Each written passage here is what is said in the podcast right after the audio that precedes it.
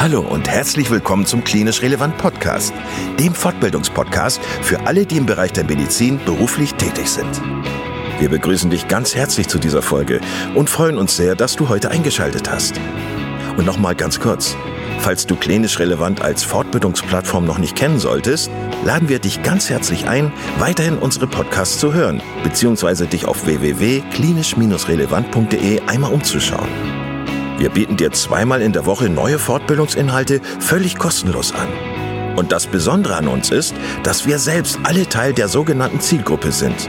Da wir also alle selber in medizinischen Fachberufen tätig sind, haben wir unsere Beiträge natürlich pharmafrei und völlig unabhängig für dich aufbereitet. Du kannst uns überall da anhören, wo es Podcasts gibt. Und natürlich auch auf unserer Internetseite unter www.klinisch-relevant.de. Hier findest du nicht nur tiefergehende Informationen zu unserem Projekt, sondern auch den Zugang zu unserer Online-Fortbildungsakademie, auf der du weitergehende Audio- und Videofortbildungen buchen kannst. Und bevor wir in den heutigen Beitrag einsteigen, noch der allgemeine Hinweis, dass das Ganze ausdrücklich nicht nur an Ärzte gerichtet ist, sondern an alle, die im Bereich Physiotherapie, Pflegeberufe, Ergotherapie und Logopädie zu tun haben. So, und nun wünschen wir dir ganz viel Spaß und viele Erkenntnisse beim Zuhören. Heute mit Babsi und Maxi aus dem Blackbox Podcast zum Thema forensische Psychologie. Viel Spaß beim Zuhören. Babsi und Maxi, ich begrüße euch ganz herzlich im Klinisch Relevant Podcast. Ich freue mich sehr, dass ihr heute Abend Zeit habt. Äh, ich habe es gerade schon gesagt, ich äh, begebe mich heute in unbekanntes Terrain mit euch. Ihr macht beide den Blackbox ähm, Podcast. Ähm, was das ist und was ihr macht, das werden wir gleich versuchen zu ergründen. Habt ihr Lust, als erstes euch vorzustellen? Ähm, Babsi, vielleicht möchtest du anfangen äh, zu erklären, ähm, wer du bist, was du gemacht hast, ähm, beruflich, also welchen Weg du eingeschlagen hast und äh, wo du jetzt aktuell gerade stehst. Super gerne. Also ähm, hallo erstmal zusammen. Äh, vielen Dank dafür, dass wir hier sein dürfen. Ich bin Babsi vom Podcast Blackbox, wie schon gesagt. Ich habe äh, selber Psychologie studiert, also ich habe einen Bachelor in Psychologie gemacht und habe quasi direkt nach dem Studium ein eigenes Unternehmen gegründet, äh, und zwar das Startup Living Brain. Das mache ich heute auch immer noch. Also das ist jetzt äh, zwei, drei Jahre her, dass ich damit, beziehungsweise vier Jahre her, dass wir mit der Entwicklung angefangen haben. Und ähm, genau, parallel zu dem Startup Living Brain mache ich eben mit Maxi zusammen jetzt noch den Podcast Blackbox. Willst du ganz kurz was sagen zu Living Brain? Also was ist das für ein Startup? Ähm, wir beschäftigen uns mit Neurorehabilitation. Also wir entwickeln Software für Menschen mit neurologischen Erkrankungen, um deren Fähigkeiten wieder zu rehabilitieren. Und dafür benutzen wir VR.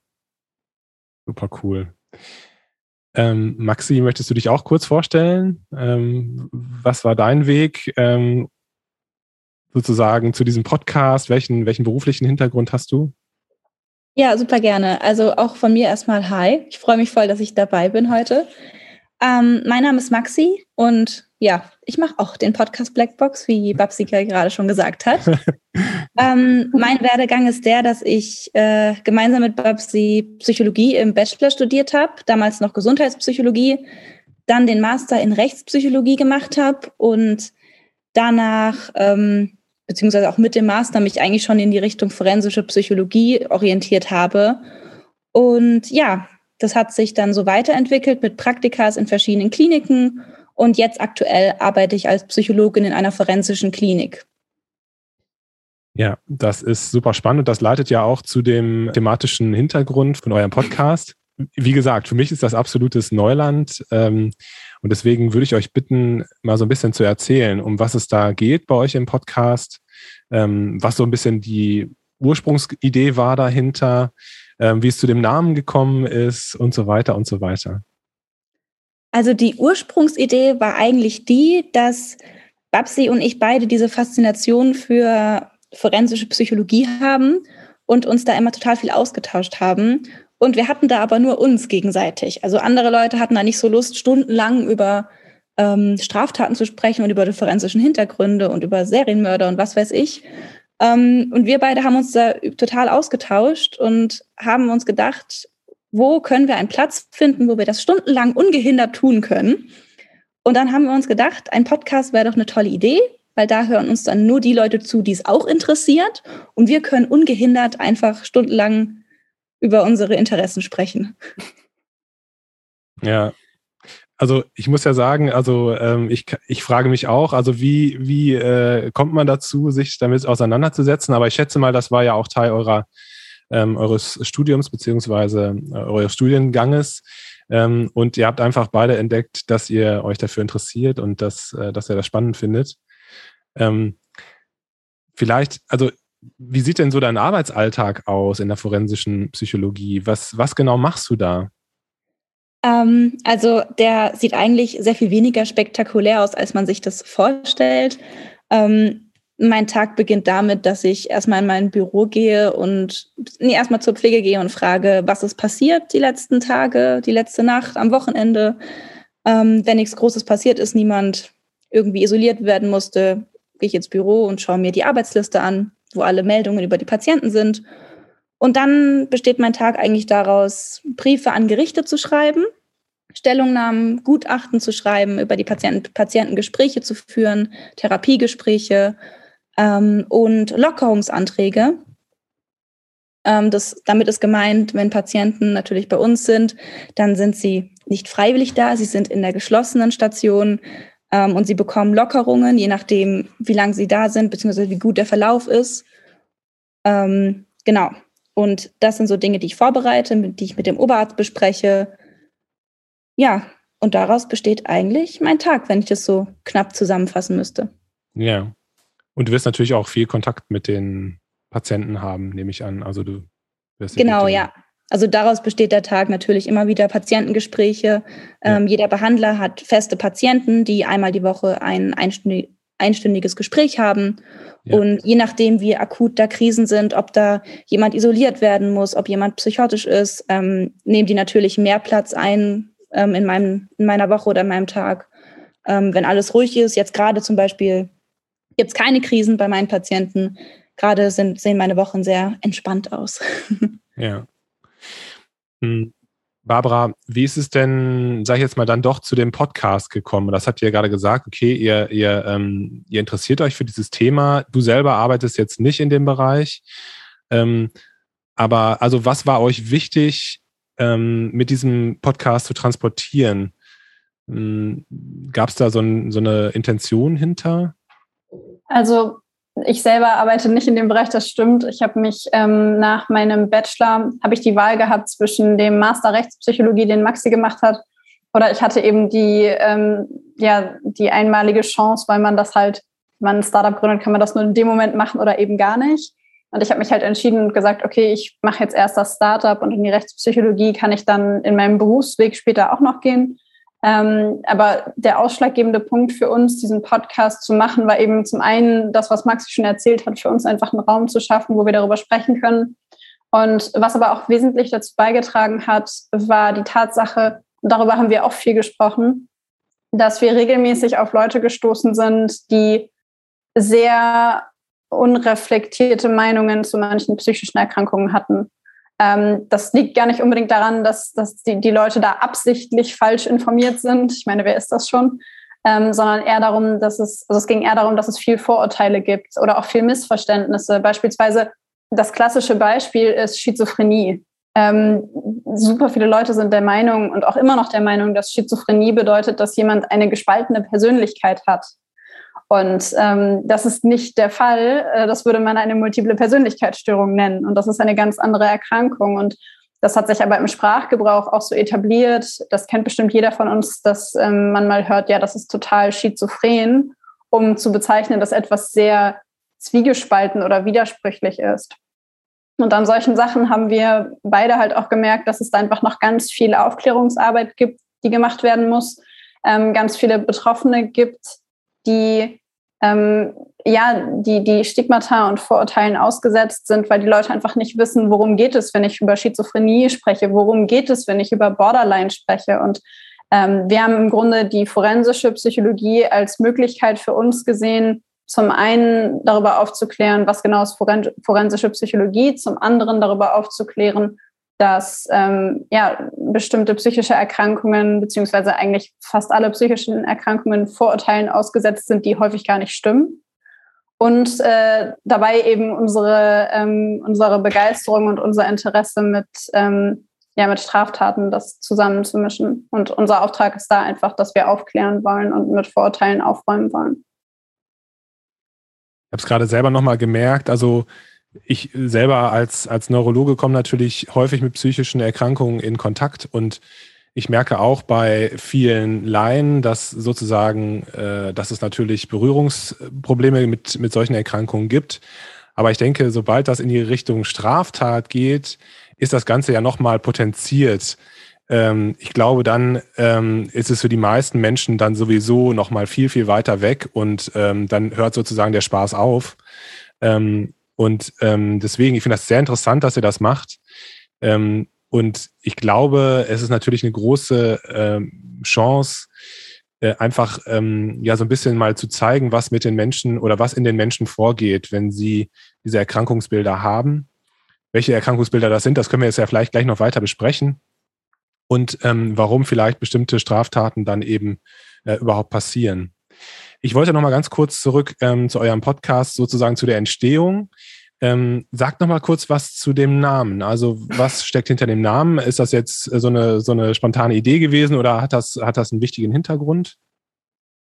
Tatsächlich äh, ist das nicht einfach so entstanden. Ähm, der Begriff Blackbox kommt aus dem Behaviorismus. Ähm, und der Behaviorismus sieht den Menschen als schwarze Box, wo keine, wo keine Einsicht in die inneren Prozesse besteht. Also man sieht nur das Verhalten und hat da sozusagen kein Wissen darüber, was im Menschen abgeht. Und irgendwie war das für uns, war das für uns passend, weil wir uns ja mit diesen inneren psychischen Prozessen, also mit dieser Blackbox Mensch beschäftigen. Und ähm, ja, so erschien uns das irgendwie sinnvoll und so kam es zu dem Namen. Ja. Und heißt das, dass ihr in dem Podcast, also für die Leute, die euren Podcast nicht kennen, dass ihr ähm, bestimmte Fälle aus der forensischen Psychologie ähm, besprecht, also konkrete Fälle, die abgelaufen sind? Ja, also wir beschäftigen uns bei Blackbox mit äh, genau mit Straf, äh, Straftätern und Kriminalfällen und gucken uns da eben an, was genau ist passiert und was ist der psychologische oder ja, forensisch-psychologische Hintergrund davon. Ähm, wir erklären also quasi, also zum einen stellen wir da, was ist passiert und zum anderen versuchen wir zu erklären, ähm, warum das passiert ist und wie es dazu kommen konnte und was das bedeutet. Ähm, um beim Beispiel Schizophrenie zu bleiben, zum Beispiel, da gibt es ja, ähm, also das Beispiel die Erkrankung Schizophrenie ist ja im Grunde sehr beispielhaft für die forensische Psychologie, weil, weil, ähm, ja, weil es im Grunde relativ, äh, also unter den, ähm, unter den Patienten in einer forensischen Psychiatrie gibt es viele, die Schizophrenie, ähm, an Schizophrenie erkrankt sind. Und um, da, um dabei zu bleiben, wenn man in der Zeitung zum Beispiel liest, ähm, der Täter oder die Täterin ähm, hatte eine paranoide Schizophrenie, dann kann sich der Laie überhaupt nicht überhaupt nichts darunter vorstellen und weiß überhaupt nicht, worum es geht. Und ähm, wenn es dann in dem Artikel weiter heißt, ähm, weiß ich nicht, dass die Person auf die Familie losgegangen ist, weil sie dachte, das wär, die wären von Dämonen besessen, dann kann der Laie damit immer noch nichts anfangen, was vollkommen verständlich ist. Und ähm, das ist genau der Punkt, an dem wir ansetzen. Das heißt, wir erklären, an bestimmten Fällen, was ist passiert und erklären dann, warum ist das passiert, wie konnte es dazu kommen. Und dabei geht es uns nicht darum zu rechtfertigen, das äh, betonen wir auch beide regelmäßig und es ist uns auch wichtig, dass das alle verstehen. Es geht uns nicht darum, die Straftaten zu rechtfertigen oder zu sagen, dass es okay ist, dass jemand so etwas getan hat oder eine bestimmte Tat begangen hat, sondern es geht darum, aufzuklären, warum das passiert ist, weil für uns die Frage nach dem Warum auch immer etwas mit Prävention zu tun hat. Ja. Das heißt, ähm, eure Zielgruppe ist dann schon, sind dann schon die Laienhörer, also die eigentlich nichts mit, ähm, mit psychiatrischen oder psychischen Störungen zu tun haben. Ähm, und denen wollt ihr sozusagen erklären und ja, die wollt ihr sozusagen aufklären über diese Störungsbilder, richtig? Genau, genau. kann man sagen. Ja. ja. Wobei wir, was ich ganz spannend finde, auch immer wieder Leute aus ähm, aus den Bereichen haben, also die dann auch in forensischen Psychiatrien arbeiten oder die als Polizisten und Polizistinnen arbeiten, also Leute, die sich damit viel besser auskennen, ähm, so dass man sie eigentlich nicht als Laien bezeichnen kann oder auch nicht als Laien bezeichnen darf. Und die hören unseren Podcast auch sehr häufig ähm, und schreiben uns dann Nachrichten über Instagram zum Beispiel, wie gut sie es finden, dass wir das machen, weil sie selber leid sind, dieselben Vorurteile immer aufklären zu müssen. Mhm. Genau, oder Menschen, die selbst an den Erkrankungen erkrankt sind, die wir vielleicht in der Folge behandeln, wie zum Beispiel Schizophrenie, wie zum Beispiel in der Borderline-Persönlichkeitsstörung, wo wir dann wirklich Nachrichten von Menschen bekommen, die das auch haben und die sich dadurch angesprochen fühlen, die sich dadurch verstanden fühlen und die sagen, hey, richtig toll, dass es mal so erklärt wird, auch wenn es im Zusammenhang mit dem Kriminalfall ist, wo wir natürlich immer dann extreme Verläufe von den Krankheiten darstellen, ähm, aber wo Menschen uns dann trotzdem schreiben, dass sie es dass sie sich da irgendwie angesprochen fühlen und gesehen fühlen. Und das muss ich sagen, finde ich immer total schön. Ja, das glaube ich. Mhm. Ihr hattet jetzt schon zwei Krankheitsbilder angesprochen, also die Schizophrenie. Der Schizophrenie ist ja auch immer noch ein sehr altes, ähm, wie du schon gesagt hast, Babsi, sehr ähm, stigmatisierendes Wort. Ähm, Schizophrenie hast du angesprochen, die Borderline-Persönlichkeitsstörung habt ihr angesprochen. Ähm, wenn ihr jetzt so einmal eure berufliche Erfahrung, Maxi, und jetzt die Fälle, die ihr in dem Podcast äh, vorstellt. Wenn ihr die jetzt mal so überblickt, was sind sonst noch andere häufige ähm, Erkrankungsbilder, mit denen ihr zu tun habt? Und vielleicht könnt ihr auch noch mal so ein bisschen erklären, ähm, wodurch sich diese, äh, diese Erkrankungsbilder ja so ähm, charakterisieren, was so die, was so die ähm, vordergründigen Symptome sind. Ich weiß, dass es jetzt eine große Frage ist, ihr müsst nicht alles beantworten.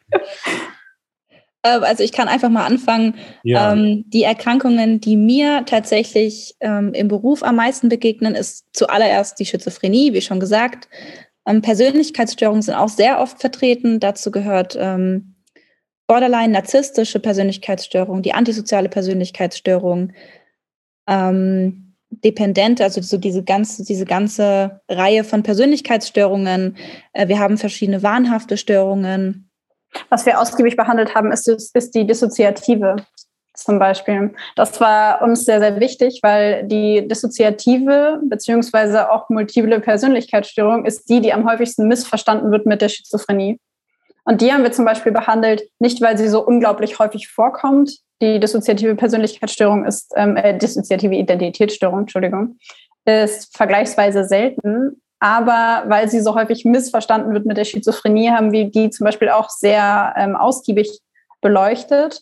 Und was wir auch machen und gemacht haben, ist, wir haben bei unterschiedlichen Erkrankungen die neurologischen Hintergründe auch betrachtet. Also wir haben zum Beispiel eine Folge über Schizophrenie gemacht, bei der es dann darum geht, was es für Theorien gibt, woher die Schizophrenie aus einem neuro neurologischen Kontext herauskommt. Mhm. Genau, die Erkrankungen, die mir jetzt gerade noch eingefallen sind, ähm, sind auch noch Paraphilien, das heißt ähm, Störungen der Sexualpräferenz, sowas wie Pädophilie, Nekrophilie ähm, und auch Intelligenzminderungen sind auch was, was uns tatsächlich sehr oft begegnet in der Klinik. Substanzabhängigkeit. Oh ja, ja das, das ist auch sehr genau, oft dabei. Ja. Ne? ja. ja. ja. Hm? Genau. Ähm, also habt ihr denn Lust, mal so ein Beispiel aus eurem Podcast äh, rauszuhauen? Also was, was ihr vielleicht, was besonders eindrücklich war? Ähm, gibt es da so etwas?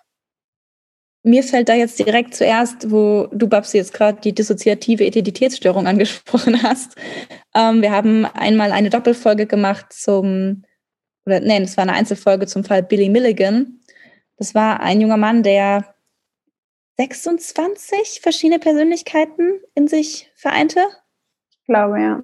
Ich meine, es waren 26. Es waren auf jeden Fall unglaublich viele Teile, die er in sich vereint hat und die zu verschiedenen Zeitpunkten ins Bewusstsein getreten sind, die sich untereinander nicht kannten. Vielleicht muss man da einmal kurz die dissoziative Identitätsstörung einmal kurz übergreifend erklären. Ähm, das ist ein Erkrankungsbild, wo eine Person, wie gesagt, viele verschiedene Persönlichkeitsteile hat ähm, und die alle ja wie eine eigene Persönlichkeit funktionieren. Und man kann sich das so vorstellen, wie in dem Film Split, falls man den gesehen hat, wo alle Teile in einem Kreis sitzen und in der Mitte ist ein Lichtkegel und immer tritt eine andere Persönlichkeit ins Licht. Und ähm, die hat dann eben gerade Kontrolle über das Bewusstsein. Meistens kennen sich diese Persönlichkeiten nicht oder oft kennen sie sich nicht und ähm, haben auch oft keine Ahnung davon, was ein anderer gemacht hat, während der andere die Kontrolle über das Bewusstsein hatte. Und dementsprechend ähm, haben Betroffene dann oft eben solche langen Blackouts und ja, das ist dann eben das, was so ein bisschen die Problematik in dieser Erkrankung erzeugt. Und Billy Milligan hatte, wie gesagt, 26 dieser Teile. Und ich weiß noch, dass ich diesen Fall super spannend fand. Wir haben ein Buch dazu gelesen und mittlerweile ist, glaube ich, auch eine Doku auf Netflix darüber draußen, die ich noch nicht angeguckt habe. Die muss ich noch schauen. Auf jeden Fall war das ein Fall, der sehr eindrücklich war. Ja. Und ähm, der, der hatte, ähm, welche Straftat hat der ähm, begangen? Ich meine, er hatte eine junge Frau vergewaltigt. Ja. Oh, jetzt wollte ich gerade spoilern. Nein, ich, ich sag nicht dann am Ende, was, was passiert ist, aber die Straftat an sich war die Vergewaltigung einer jungen Frau. Okay. Ähm, ich merke gerade, ich springe total, ähm, weil, weil ich das so spannend finde, was er erzählt. Und das ist einfach so total neu für mich, was er erzählt. Ähm, ich hatte vorhin ja gefragt, so die Charakter nach den Charakteristika der, der einzelnen Störungsbilder oder Erkrankungsbilder. Und also jetzt zum Beispiel bei der Schizophrenie, wenn wir da nochmal wieder hinwollen, ähm, welche Gründe gibt es denn zum Beispiel für ähm, schizophreniekranke Menschen dann straftätig zu werden? Also warum, warum äh, werden die dann auffällig, zum Beispiel als klassisches Krankheitsbild? Also was ist bei der paranoiden Schizophrenie? Also es gibt ja unterschiedliche Formen von Schizophrenie. Die paranoide Schizophrenie ist die häufigste. Und bei der paranoiden Schizophrenie haben die Menschen ähm, oder haben die, die Erkrankten unter anderem äh, die Wahnvorstellung, dass sie von jemandem verfolgt werden oder dass irgendjemand ähm, ihnen oder ihrer Familie etwas antun will. Ähm, man kann sich also vorstellen, ähm, ich erinnere mich zum Beispiel an einen Fall, ähm, über den Maxi und ich uns lange unterhalten haben, von einem Familienvater, der ähm, seine Frau und seine Tochter ähm, ermordet bzw. getötet hat. Ermordet kann man ja an der Stelle nicht sagen, aber getötet hat. Und zwar nicht, weil er selber der Meinung war, das sei richtig und während er ja im Grunde wusste, was er tat, in Anführungszeichen, sondern er war der Meinung, dass seine Frau und seine Tochter von Dämonen und Teufeln besessen sind. Und dass er, ähm, dass die einzige Möglichkeit, die Welt und sich selbst zu retten, ist, seine Frau und seine Tochter zu töten. Und die Schizophrenie kann man sich im Grunde lapidar formuliert vorstellen, als sei man gefangen in einem Horrorfilm. Weil ähm, bei der paranoiden Schizophrenie haben die Leute die feste Überzeugung, also eine wirklich krankhafte, feste Überzeugung, dass sie von jemandem verfolgt werden oder dass bestimmte Dinge einfach da sind, die nicht da sind. Die Schizophrenie bedeutet im Grunde, dass man losgelöst ist von der Realität ähm, und bestimmte Wahngedanken, möglicherweise auch Halluzinationen hat, ob jetzt akustischer Art, also Dinge hören, die nicht da sind, ähm, oder visueller Art Dinge sehen, die nicht da sind. Es gibt tatsächlich sogar Betroffene, die fühlen, dass Leute sie kitzeln oder sie berühren, obwohl niemand da ist, also die sogar taktile ähm, Halluzinationen haben. Und man muss sich das im Grunde vorstellen, dass man aufwacht eines Morgens und man Dinge sieht, die nicht da sind, von denen man aber ja nicht weiß, dass sie nicht da sind, weil für einen selber sind sie da. Wenn, wenn du vor, also wenn du vor dir einen, einen Küchentisch siehst und ich stehe neben dir und sage dir, der ist da nicht, den gibt es nicht, dann wirst du mich für verrückt halten, aber nicht dich selbst. Und das Gleiche gilt ähm, für wahnhafte bzw. Wahnvorstellungen bei einer paranoiden Schizophrenie, eben dieses Überzeugtsein davon, ähm, dass man verfolgt wird, dass einen jemand umbringen will, dass man abgehört wird. Häufige, also häufige Wahn, äh, Wahnvorstellung ist, dass überall Kameras zum Beispiel sind oder überall Mikrofone und dass die Regierung einen beobachtet oder beschattet. Ähm, ich hatte selber einen ähm, Fall in meinem Bekanntenkreis, wo jemand der festen Überzeugung gewesen ist, äh, nachts von Aliens ähm, auf ein Raumschiff gebracht zu werden und da den furchtbarsten Operationen unterzogen zu sein. Und ähm, das ging irgendwann so weit, dass äh, die Person der Überzeugung war, dass die CIA versucht, äh, sie umzubringen und ähm, die Person beinahe aus dem zehnten Stock eines Hochhauses gesprungen wäre. Einfach aus der reinen Überzeugung, dass, dass das real ist. Und von daher kann man, glaube ich, nicht sagen, Schizophrene haben Gründe, in Anführungszeichen, warum sie das tun. Also natürlich sind das Gründe, aber keine Gründe, die wir uns als ähm, nicht erkrankt vorstellen könnten. Keine rationalen Gründe aus unserer genau. Sicht. Ja. Genau. Mhm. Ich glaube, Und ich würde die Gründe so beschreiben wie, also wie gesagt, die sind wirklich wie in so einer, die haben eine eigene Realität und es sind Dinge, die für diese Menschen real sind. Ähm, und jetzt die Fälle, mit denen ich zu tun hatte, da würde ich wirklich so generalisierend sagen, dass die meisten davon tatsächlich aus einem Gefühl einer Todesangst oder einer panischen Angst reagiert haben, das Gefühl hatten, sie müssen sich, sie müssen jetzt Notwehr machen, sie müssen sich, sie müssen sich verteidigen, entweder sie oder die anderen. Ähm, und das ist dann so eben so in Anführungszeichen der Grund für die Tat war. Ähm, einfach diese massive Angst und diese Realität, in der eben diese Menschen sich befinden. Hm, und wie ist das mit Persönlichkeitsstörungen? Also ähm, du hast ja, es gibt ja ganz viele verschiedene Persönlichkeitsstörungen, aber sag ich mal, von den häufigsten Persönlichkeitsstörungen, die es so gibt, welche ähm, Motive, welche Gründe kann es da geben, straffällig zu werden? Hm, bei der Persönlichkeitsstörung, das ist ein bisschen, bisschen schwieriger. Tatsächlich werden Menschen mit Persönlichkeitsstörungen auch öfter teilweise schuldfähig gesprochen. Also es gibt ja entweder komplett schuldunfähig oder teilweise schuldunfähig. Menschen mit Persönlichkeitsstörung bekommen öfter die teilweise schuldunfähig, ähm, wollte gerade sagen, Urteilssprechung, Rechtsprechung. Nämlich deswegen, weil es eben Menschen sind, die jetzt nicht in irgendeiner anderen Realität gefangen sind, sondern weil da eben bestimmte Aspekte ihrer Persönlichkeit sie so handeln lassen, wie sie eben handeln. Zum Beispiel, das könnte bei einer Person mit einer narzisstischen Persönlichkeitsstörung eine erhöhte Kränkbarkeit sein. Das ist so das Klassische, was da zu Straftaten führen kann. Ähm, und da reicht dann eben zum Beispiel schon, keine Ahnung, zum Beispiel eine Beleidigung könnte bei so einer Person eben dazu führen, dass sie so eine heftige Wut darauf entwickelt, so, so eine starke Kränk Kränkung, äh, dass sie da eben das Gefühl hat, da was richtigstellen zu müssen, beziehungsweise sich dagegen auflehnen zu müssen. Und in heftigen Fällen, wie natürlich in forensischen Kliniken das der Fall ist, kommt es dann manchmal eben auch dann zu extremen Delikten, zu Tötungen, zu gefährlichen Körperverletzungen. Bei der antisozialen Persönlichkeitsstörung dagegen sind Menschen, die extreme Schwierigkeiten haben, sich an Regeln und Normen zu halten, die oft auch da gar kein Gespür für haben. Und da sitzen einem tatsächlich manchmal Menschen gegenüber, die einem erzählen, ja, der hat mich provoziert, also wollte er, dass ich ihn schlage. Und die sitzen da und sind sich ganz sicher, dass es richtig ist, was sie da getan haben. Und dann merkt man auch wirklich, die raffen es gerade nicht, dass das nicht okay ist. Ähm, und das sind so Dinge, wo diese Persönlichkeitsstörung durchkommt und wo man dann eben in der Therapie ansetzen muss. Und ja, da ist eben so, so ein, da fehlt so eine Art Gewissen bei manchen Patienten, nicht bei allen. Wie gesagt, das kommt immer darauf an, wie stark eine Persönlichkeitsstörung ausgeprägt ist. Ähm, aber das wären jetzt so die Extrembeispiele, die ich jetzt dafür hätte. Und bei einer Borderline-Persönlichkeitsstörung? Bei einer Borderline-Persönlichkeitsstörung ähm, da ist ja das Hauptmerkmal, dass die Patienten sehr große Schwierigkeiten haben, mit ihren Emotionen klarzukommen, mit inneren Anspannungszuständen, manchmal auch mit dem Gefühl, gar nicht da zu sein. Ähm, und was auch bei denen großes Thema ist, ist sowas wie Verlustängste. Also so ein, es gibt so ein Buch, das heißt, ich hasse dich, verlass mich nicht. Also so dieses mhm. ganz starke Wechseln von ähm, Stimmung und von Gefühlsempfindungen. Und Tatsächlich sind es auch da so impulsive Durchbrüche, die da oft kommen. Bei Borderline-Patienten habe ich bisher jetzt nur Körperverletzungen gesehen.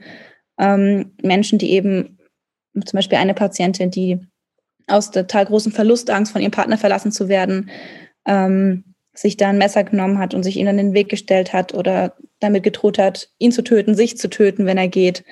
Einfach so, so eine ganz starke Verlustangst und eine ganz große Schwierigkeiten, da ganz große Schwierigkeiten damit, die eigenen Emotionen zu regulieren und dass man da eben dann angemessen in bestimmten Situationen reagiert.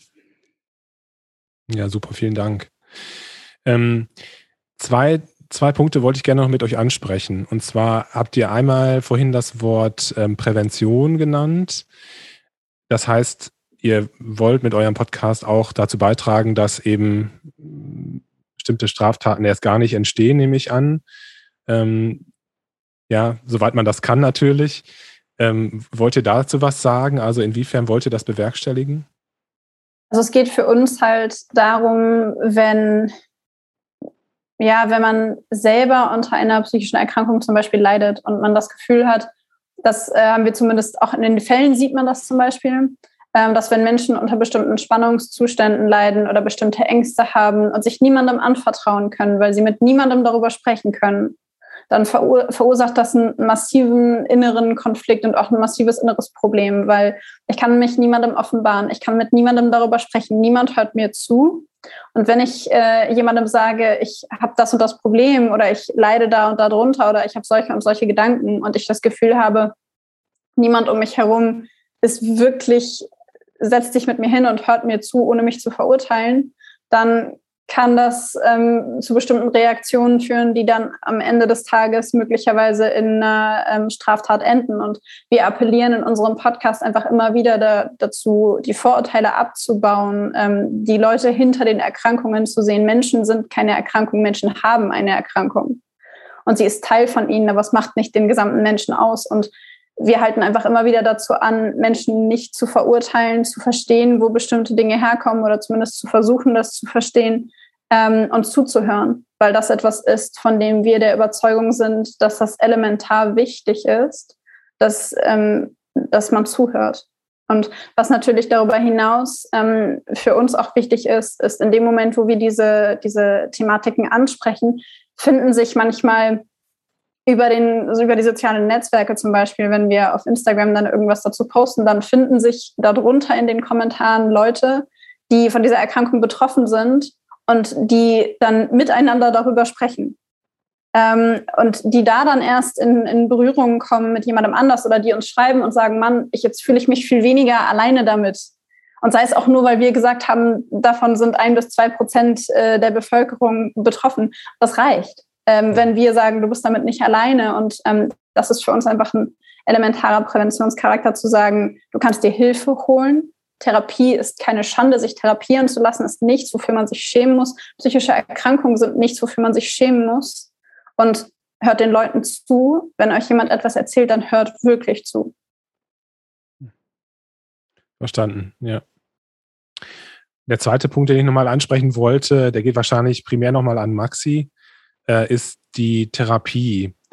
Ähm, also mich würde sehr nochmal interessieren, wie so der äh, Alltag da in der Forensik aussieht. Ich kann mir vorstellen, dass es natürlich viele Parallelen zur normalen, in Anführungszeichen, Psychiatrie gibt. Aber ähm, ja, also was sind so die, die grundlegenden Unterschiede da diesbezüglich? Ähm, ich würde sagen, die ganz grundlegenden Unterschiede sind erstmal die Dauer, die die Patienten bei uns sind. Ähm, in der, zum Beispiel in der Akutpsychiatrie kommen ja Patienten rein, die ähm, gerade wegen einer akuten Selbstgefährdung, keiner Suizidalität oder sowas eingewiesen werden müssen. Die bleiben dann eben so lange, bis die Suizidalität nicht mehr akut ist, dann dürfen sie wieder gehen, auch gegen ärztlichen Rat, so wie im Krankenhaus, ganz normalen Krankenhaus auch. Bei uns ist das eben nicht der Fall. Bei uns kommen die Patienten durch einen richterlichen Beschluss und dann müssen die auch erstmal bleiben. Ich glaube, die durchschnittliche Belegungszeit bei uns sind fünf bis sechs Jahre die Patienten bei uns verbringen.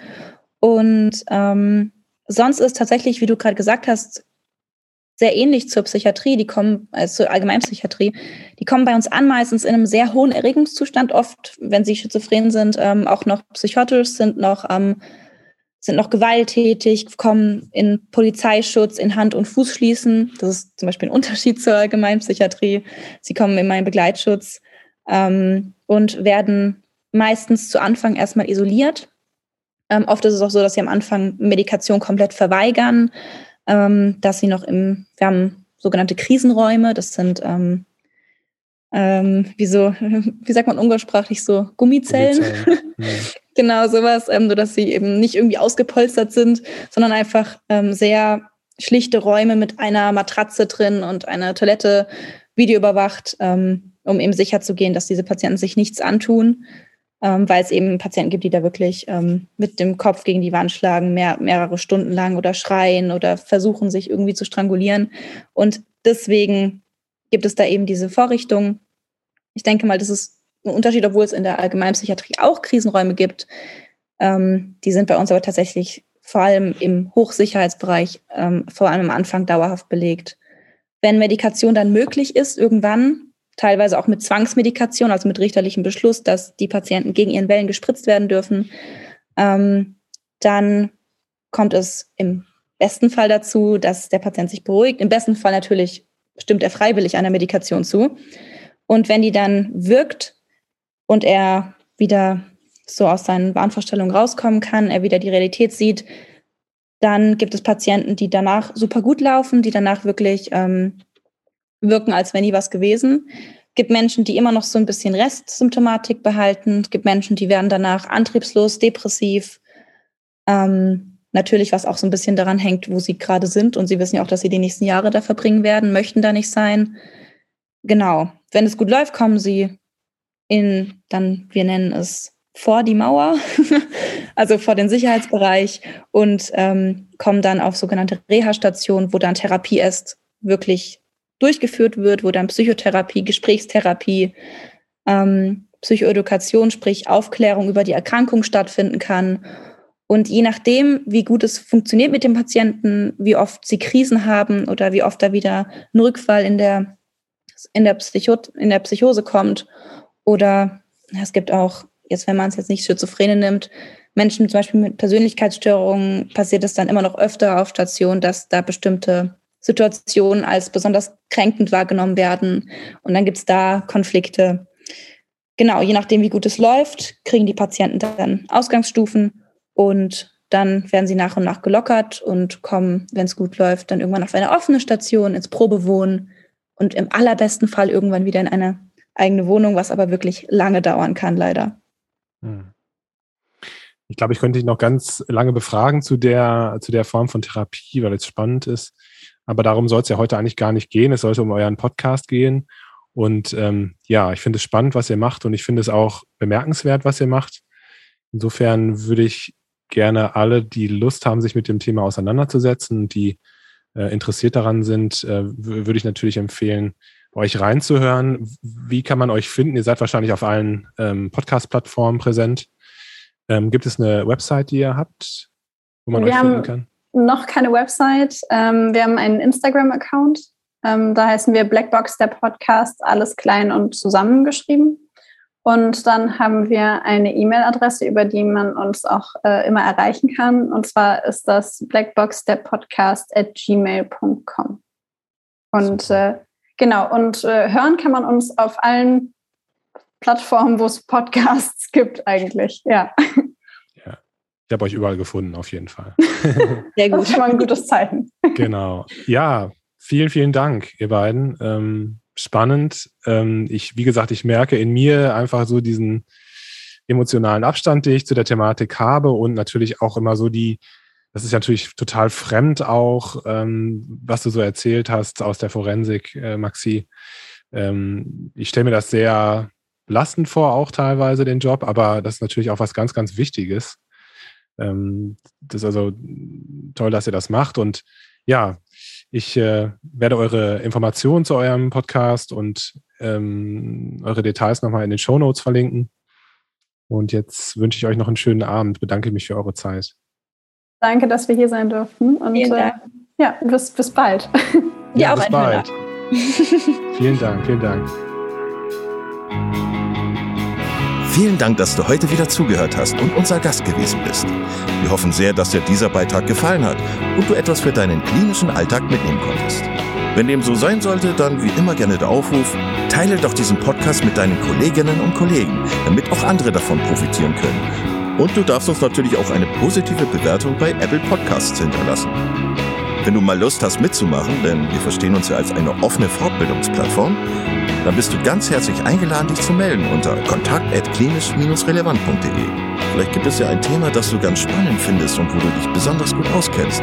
Und dann würden wir sehr gerne mit dir sprechen. An dieser Stelle der Hinweis noch auf unsere Social Media Kanäle und unser Newsletter auf www.klinisch-relevant.de. Und es gibt wieder neue Kurse auf unserer Fortbildungsplattform. Das Ganze ist natürlich nicht nur für Ärzte, sondern auch für Physiotherapeuten, für Pflegende, Ergotherapeuten und für Logopäden konzipiert. Beachte auch, dass du einen 5-Euro-Gutschein bekommst, wenn du dich in unsere E-Mail-Liste für Newsletter einträgst. Dann kannst du mit diesem Gutschein in der Fortbildungsakademie einkaufen, denn da gibt es viele spannende Beiträge. Schau dich doch einfach mal dort um. Also, ich wünsche dir jetzt eine gute Zeit und freue mich schon, wenn du beim nächsten Mal wieder einschaltest. Pass auf dich auf, bleib gesund. Bis zum nächsten Mal. Ciao.